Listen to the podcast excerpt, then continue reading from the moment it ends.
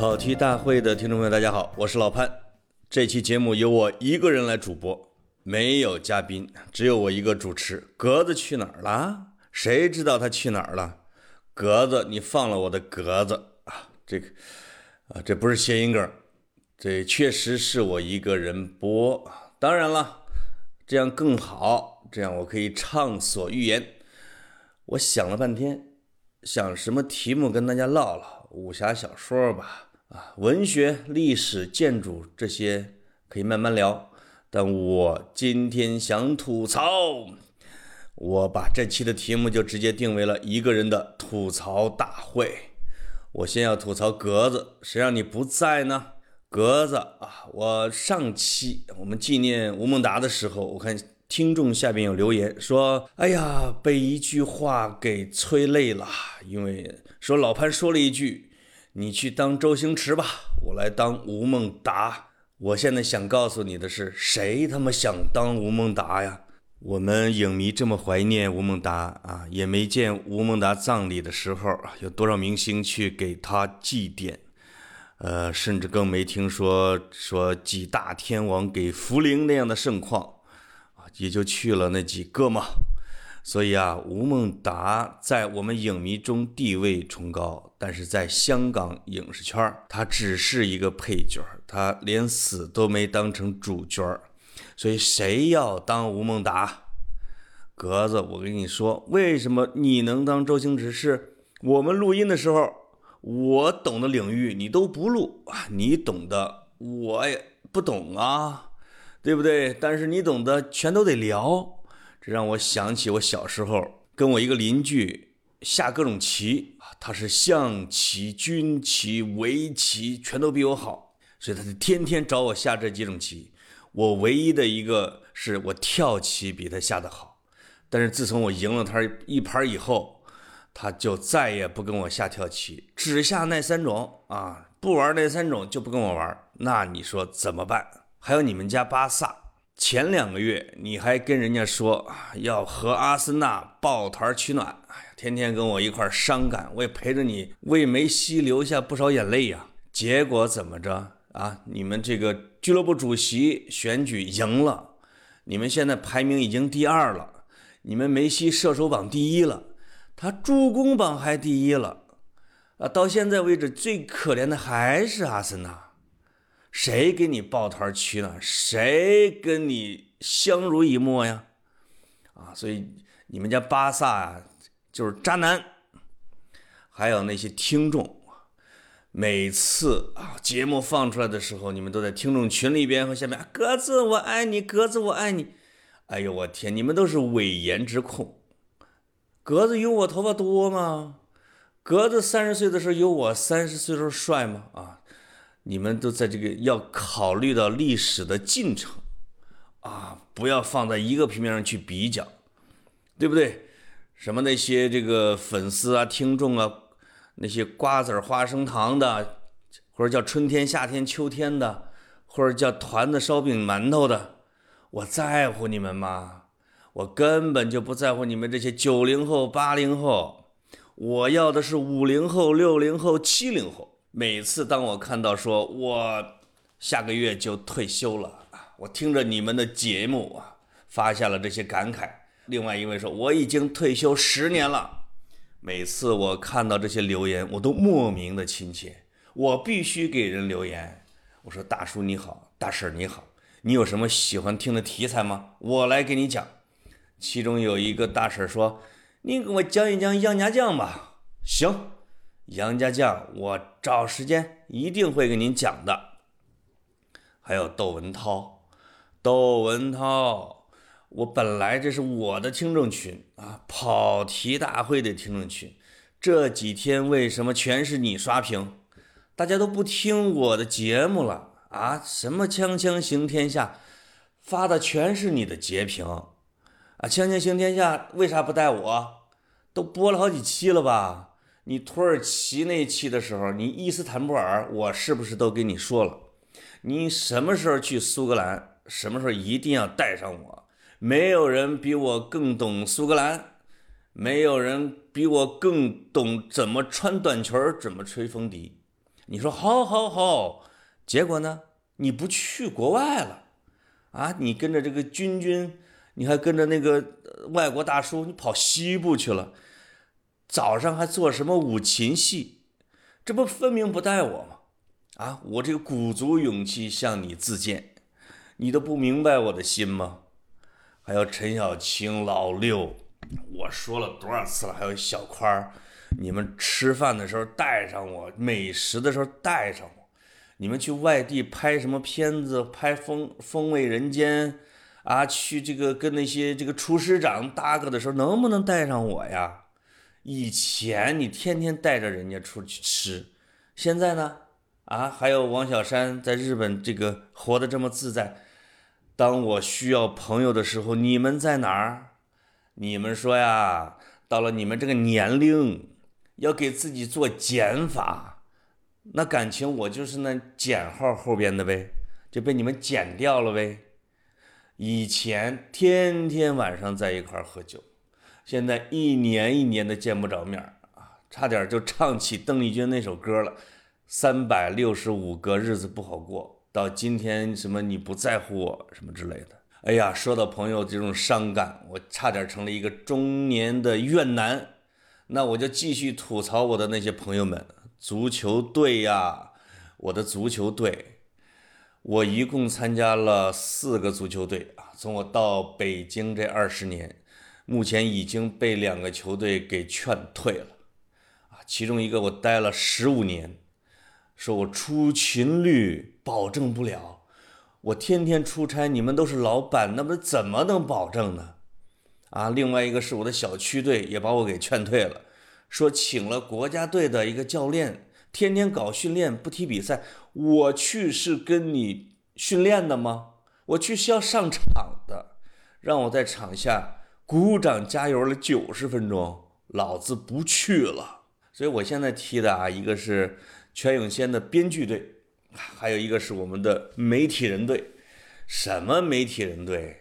百分之八十都转行当男公关了。当年的媒体人啊，都已经沦落成给人这个这叫什么？给那些老板们抬轿子、吹喇叭。我在你们那儿我有优越感。结果，哎，我本来是前腰，是前场核心，是被你们誉为的通州齐达内啊，双桥罗西基。现在就让我打左边后卫了，连右边后卫都不让打呀！说您这个金右脚啊，打左边后卫这是逆足啊，相当于叫反向裸本。我的个天啊，反向裸本不带这么羞辱人的。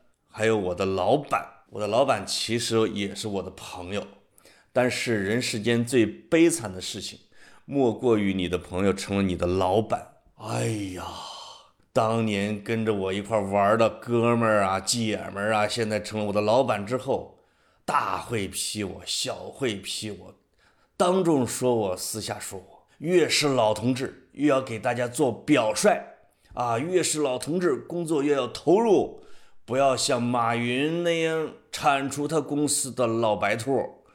好，我们七零后就已经成了老白兔了，是吧？所以我就开会，我就发飙啊，我顶撞啊，人格是独立的。结果我的老板还把我堵到办公室里边，说你签一个约法三章。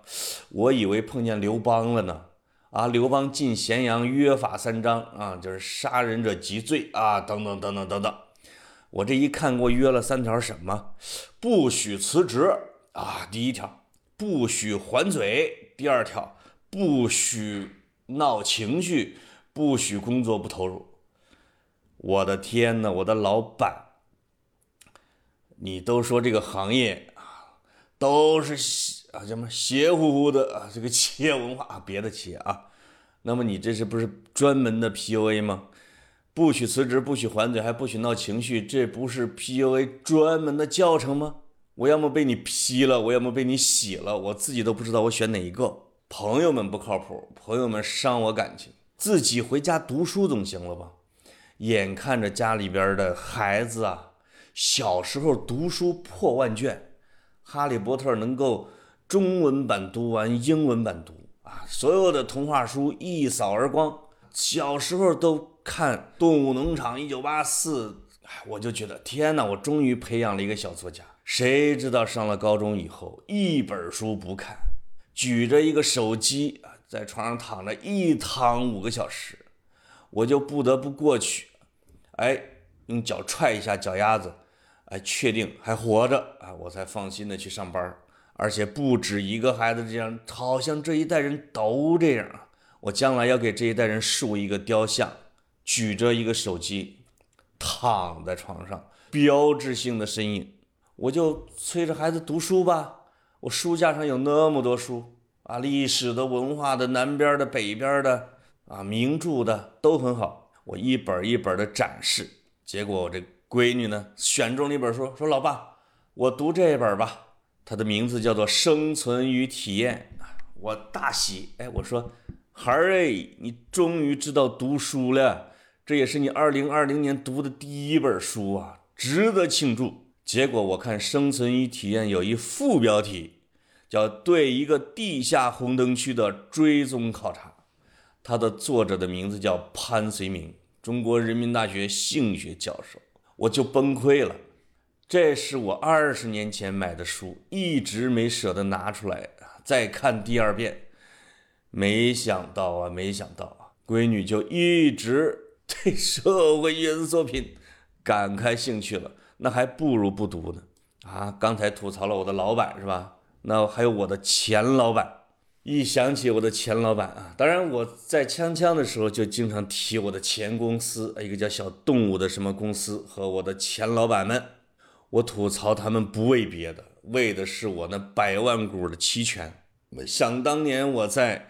杂志社当主笔的时候干得好好的啊，我一个星期只去一趟办公室，开两个小时会，吃两个小时饭，一个星期只写一篇稿，写一篇专栏评论就可以了。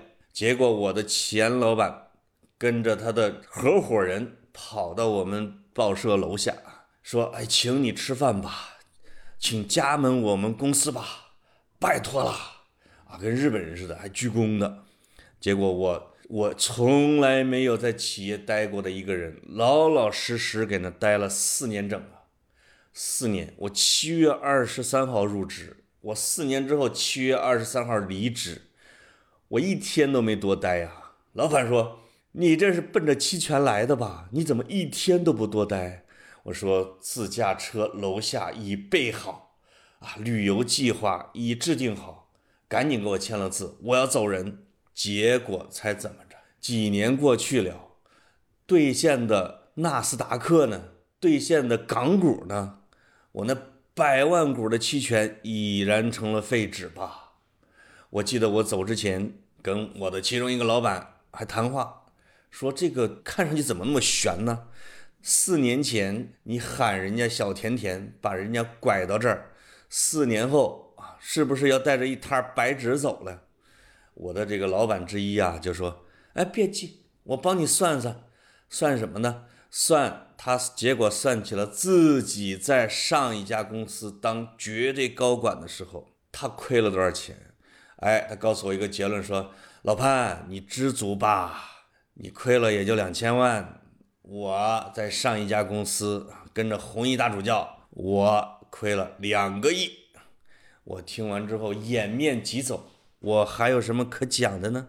我在这个公司的时候啊，在知春路，我们公司的对门路对面就是腾讯，那往左边中关村大街上那就是头条，这两个地方加起来至少得有我三十个前同事啊，所以我当时就组了一个饭局群啊，我记得叫知春路团伙，每个月带着他们吃一通，哎，他们都很虚心的向我请教。因为我期权比他们多呀，啊，他们经常说潘老师、老潘或者军儿哥啊，说我你看我这个到了这个头条，现在给我发了五千股期权，你觉得能不能来呀？我想想自己的百万股，我对他这五千股说，你先干着吧，骑驴找马呀，对不对？在这头条啊，在抖音呢什么之类的，先骑驴找马。这么一个没什么档次也没什么文化含量的地方，你就先干着，撑不了了你再说。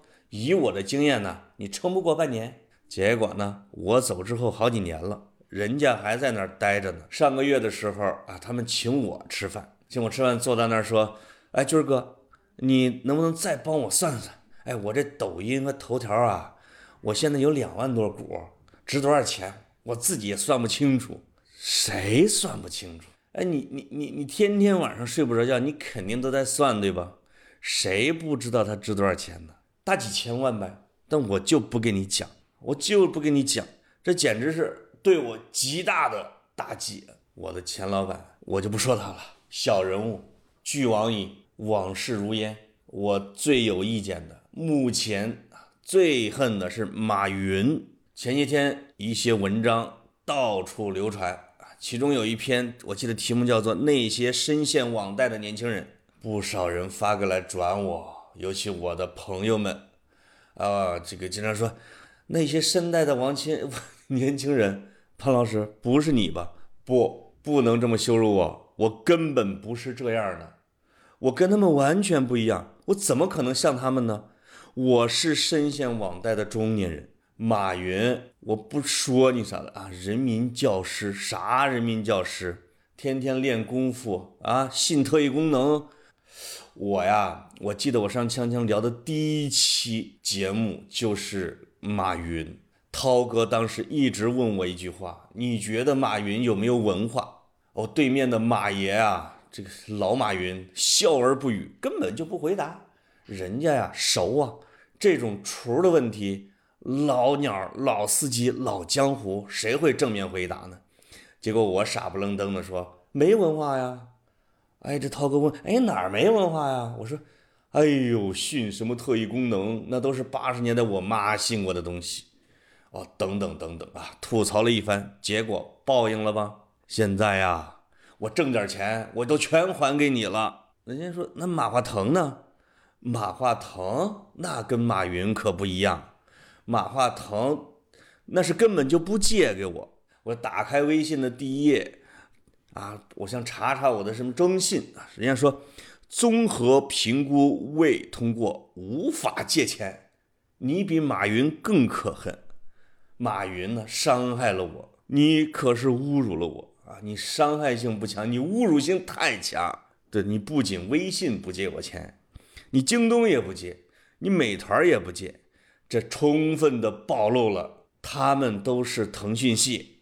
我要举报你们啊！搞垄断，搞系，搞派别。真的啊，那人家百度啊，人家头条啊，人家微博啊，人家携程啊，人家怎么都借给呢？为什么我都知道？你猜，你玩命猜，你往深里猜。还有我的那些同学们啊，我的同学们，我往外我是借不到钱，但是你们问我借，怎么都能借到钱呢？啊，我借不到钱，我怎么能借出去钱呢？我的大学的下铺的兄弟啊。问我借钱，钱数倒是不多。我下铺的这个兄弟啊，那人是才华出众啊，风尘俊秀啊，在大学宿舍里边经常练气功啊。他长小伙长得也精神啊，练一种气功，我好像是不是给听众就是经常会调侃他啊，练一种叫做贺庄祥或是贺祥庄的气功，经常是左三十六下，右三十六下啊，最后谢志啊。这样的练那么一种很奇妙的气功，哎，他在我的 homeland 创业的时候，年流水额也曾经几个亿过，经常这个兜里拽出一沓票子，说问我花钱不？花钱不？我真后悔呀，我当时真应该花点你的钱，结果后来啊，这小电商都被这大电商给挤垮了，就开始问我借点吧。第一年我问你要的时候，你说。兄弟啊，我现在正在做这个美容用品，我用美容用品给你货底怎么样？我哪儿用得了什么美容用品？我也卖不出去。第二年我再问你的时候，你已经换公司了。你说你正在做一种焦作的山药粉，这个山药粉呐，什么什么男喝什么，女喝什么啊？男人喝了沉默，女人喝了流泪啊。说把这个山药粉抵给我吧。让我去跑题大会去卖，肯定好卖，我才不干啊！你的功能那么强大，我的听众受得了吗？结果到第三年的时候，实在不好意思跟我说抵货了，说等我卖了我的停车位就还你，要不行我就把我停车位送给你吧。这是同学该干的事儿吗？你住在你们家楼上，我用着你们家停车位。我把车从北京还得开一千多公里过去啊，还有我初中的兄弟，我就不说你啥了。这个我还是说说另外一个吧。我的远房亲戚是个包工头，啊，这个包工头十六岁就出来在建筑工地干活，哎，凭着这个小聪明，哎，后来管上了几百个工人，成了我们那十里八乡有名的年轻有为的包工头。啊，家里边有一媳妇儿，有一孩子。后来我听说呀，在北京还包了大学生。你一个小学都没上完的人，你你包大学生，你智商够数吗？结果没几年没钱了啊，问我借了两万块钱，这叫一个还哦，这叫一个催，因为我没钱呀，我必须得让他还。当然最后也还了，但中间这个催还的经历惨绝人寰。坑了我十几次，最典型的就是说，哎，我已经打你卡里边了啊，你去 ATM 机取一下吧。我说行，正好我要去国外，我回国我就取。半个月之后，跑到 ATM 机去取那两万块钱，一看空的，我气愤的打电话过去破口大骂。哎，他在那边对我施以同情，听众们，你们听，对我施以同情，同情什么？说。哎，你看你那真生气了，这个不怪你。要是我摊上这事儿，我也生气，是不是？我觉得我的听众们啊，不一定能听得懂我我这段话说的是啥，因为说的确实是老家的土话。说呀，军儿啊，我很同情你啊，这个难怪你这么生气啊。要是我摊上你这事儿，我也生气。哎，这是特别具有我家乡风格的一种。说话方式，就跟不是他借了我的钱似的，就跟他是一个旁观者一样，他还对我表达了他的慈悲和同情。哎，你说这还是人吗？我也不是说看人笑话啊。在经过他这么折腾了又几年之后，我听说他进去了。怎么进去了呢？就是他在干包工的时候，他指挥着手下的农民工。把建筑工地的大门给堵了，想多要钱，结果被人给报警了，以扰乱社会不是不是以寻衅滋事罪进去了半年，而那个时候才三十多岁的他就已经开已经半身不遂了，爆发了一次这叫什么梗什么梗我也给忘了，所以你该吧你该吧，你连寻衅滋事罪都入刑了，你都不知道吗？就是因为你得罪了我，你以前跟着我的时候，你还能进步进步，听点新消息。你借我钱不还，你摊上了吧？是不是？我要是摊上你这事儿啊，那我也倒霉。借人家钱，别人借我钱，那你最后总得有一个终极的解决办法，你总是要找出路吧，对不对？我要挣钱，我要钱。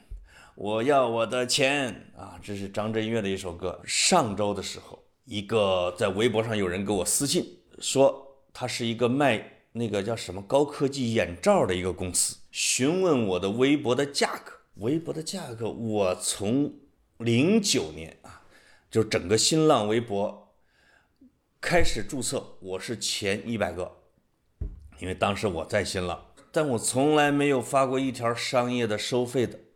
全是免费的，赔钱玩意儿这微博，我就给那小姑娘说：“你给个价吧，我也不知道我自己的身价怎么样，我我是想让外界啊，让市场给我的身价来定一个价。你看，好几十万的粉丝啊，还有好几档节目，啊，有长的节目、晚的节目，有这个社会的节目、体育的节目、新闻的全有。”啊，有流量啊！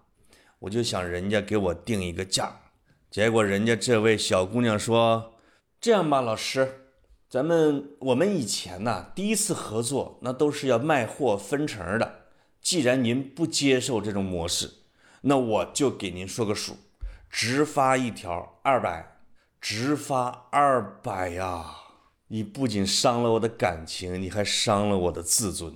后来我就说：“我说你伤了我的感情，我不谈了。”他说：“老师别呀，这是你让我出价的呀，你不是从来没做过吗？对不对？那五百转一次行不行？就是直发加转。”我表示沉默。他最后就眼看我不理他了，又喊到了说：“老师，我请示了一下领导，我现在给你开终极的价格，一千元转两次。老师，您能不能在两次之外再给多转两次？这可能就已经是我的终极的价格。我实在是气不过，我就问雨月老师，我说严强严总一条微博是多少钱直发？”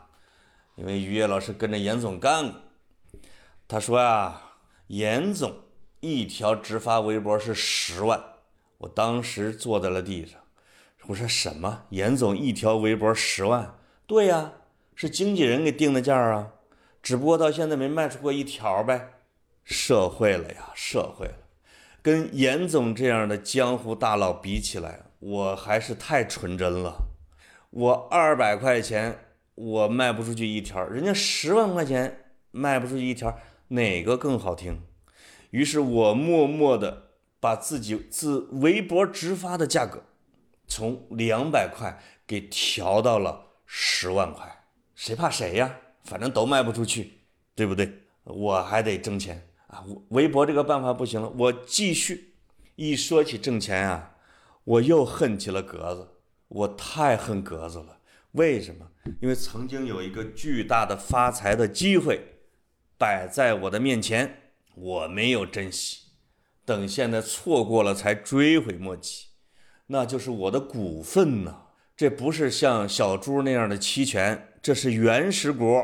小伙子跟李叔创办了几个日坛公园啊，等等等这一系列的，之前我经常说，我就不说了，就拉我入伙，给了股份。同志们，听听，给股份，这个对我的要求并不高，就把这个涛涛啊，各种各样的我认识的啊，后来我在这砍柴啊，神农架的野人作家呀，等等的，去节目做一下节目啊就可以了。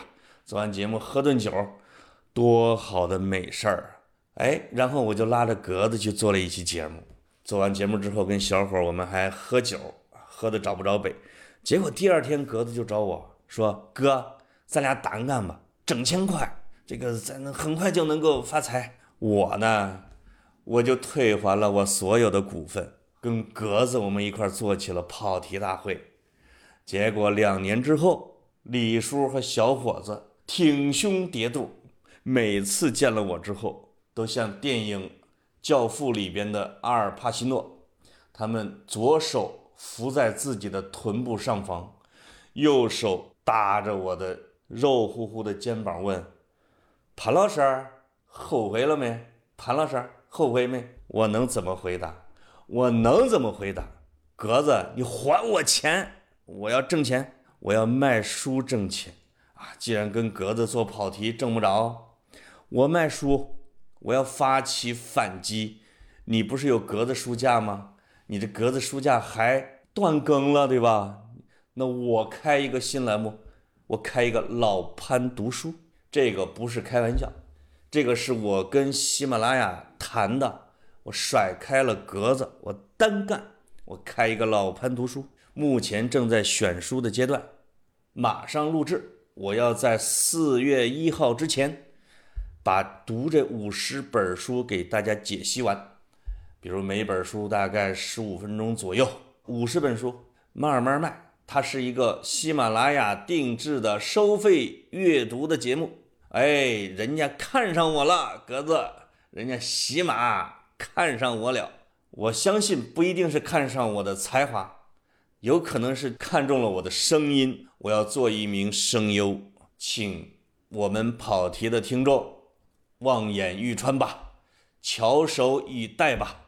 在望夫崖上思念千年吧，也不要在自己爱人的肩头痛哭一晚。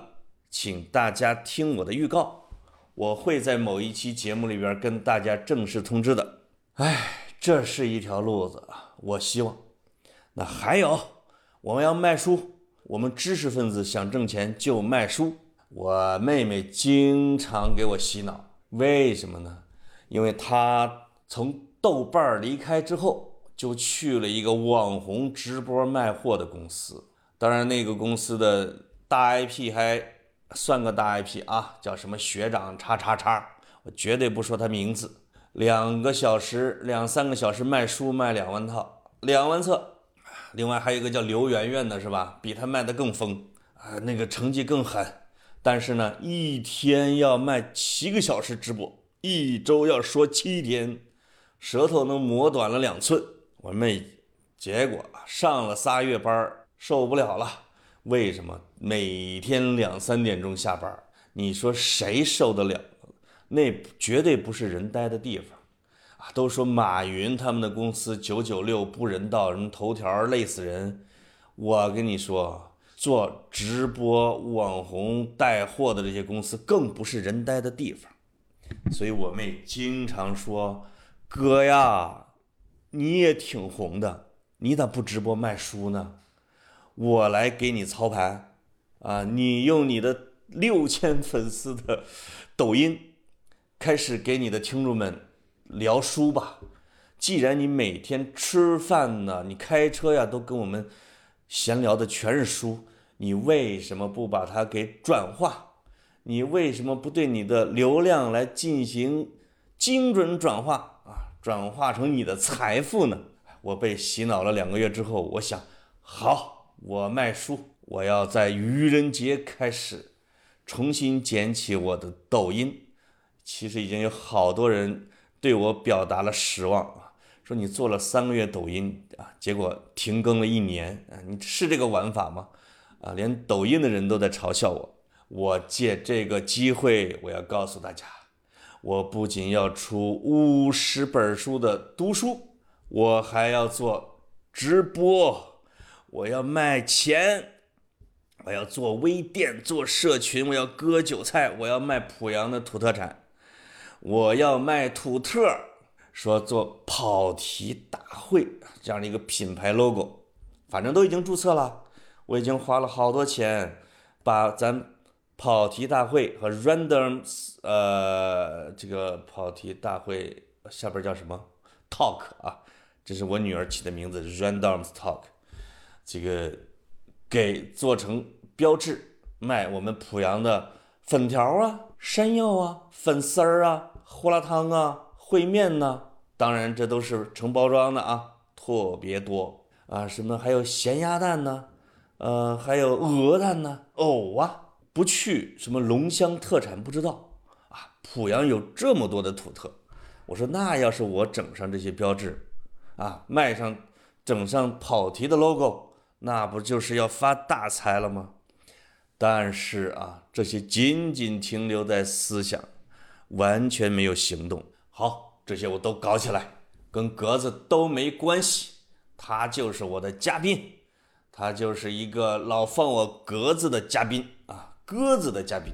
我有一个梦想啊，说了那么多，说了借钱、挣钱、卖钱啊，什么还钱。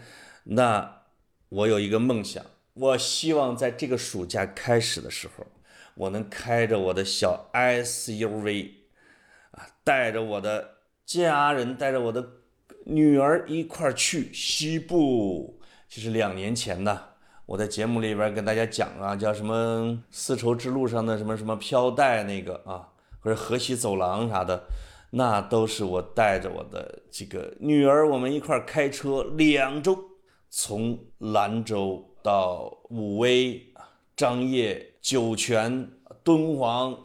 又到了什么青海，什么茶卡盐湖、拉卜楞寺，什么马曲，马曲好像没走到，啊，青海湖等等等等等，转了一大圈子。我希望还要去西北，比如说去伊犁，去独库公路，去南疆，去刹车，去库车，去楼兰，啊，去塔县，去喀什。哎呦，我边说着这些名字啊。边湿润了我的眼眶。这都是我做梦都想去的地方。最西边到喀什追风筝的人的外景地，除了西北、西南也要去，啊，除了平地儿、高原也要去，是吧？除了平原、沙漠也想去。所以我有一个梦想，在暑假的时候我要去西部，只要你们买我，我有钱了，我就去西部。这就是我。一个中年男人的吐槽，当然也是一个中年男人的自白。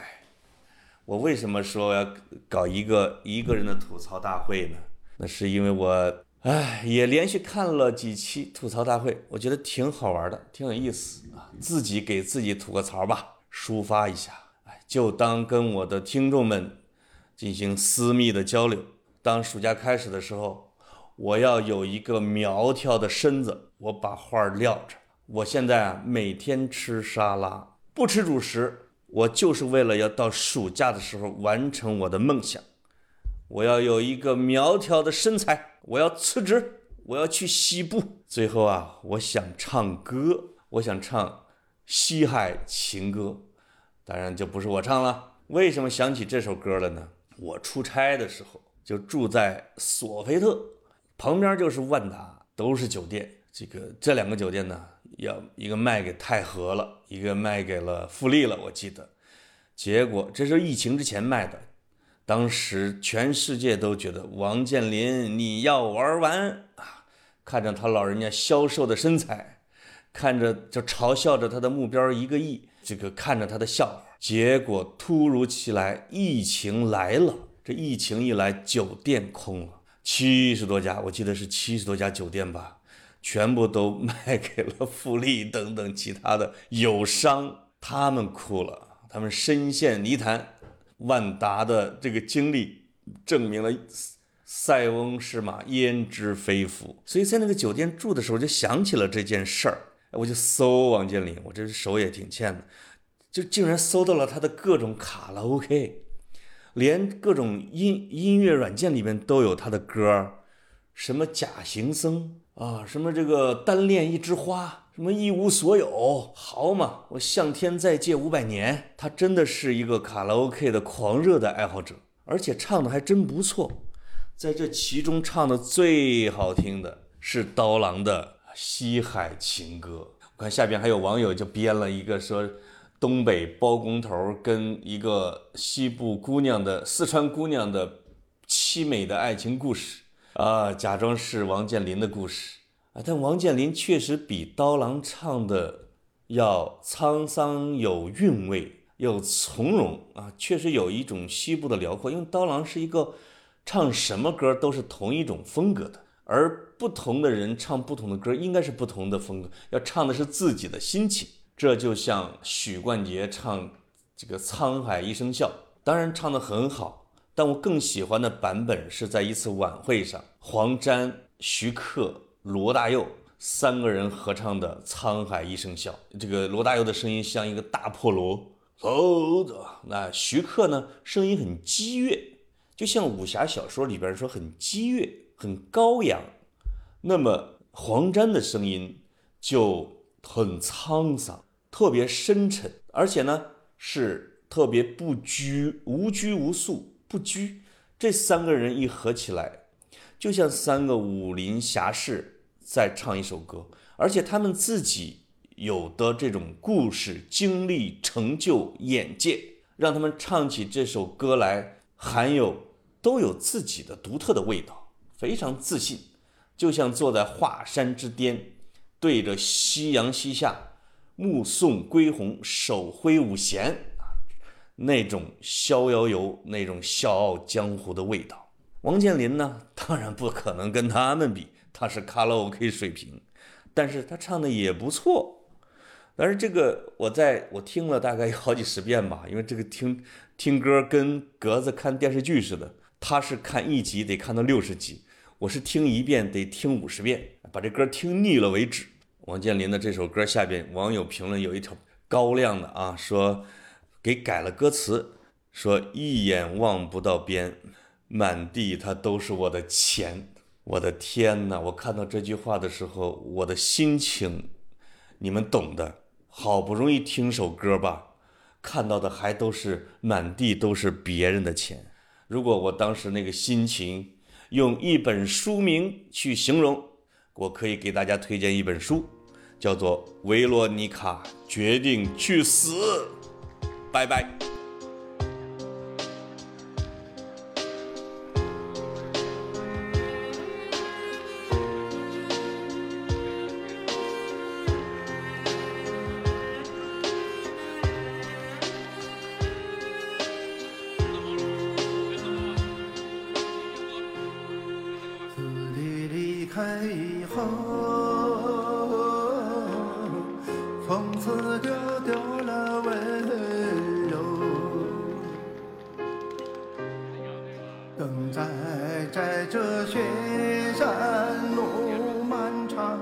听寒风呼啸依，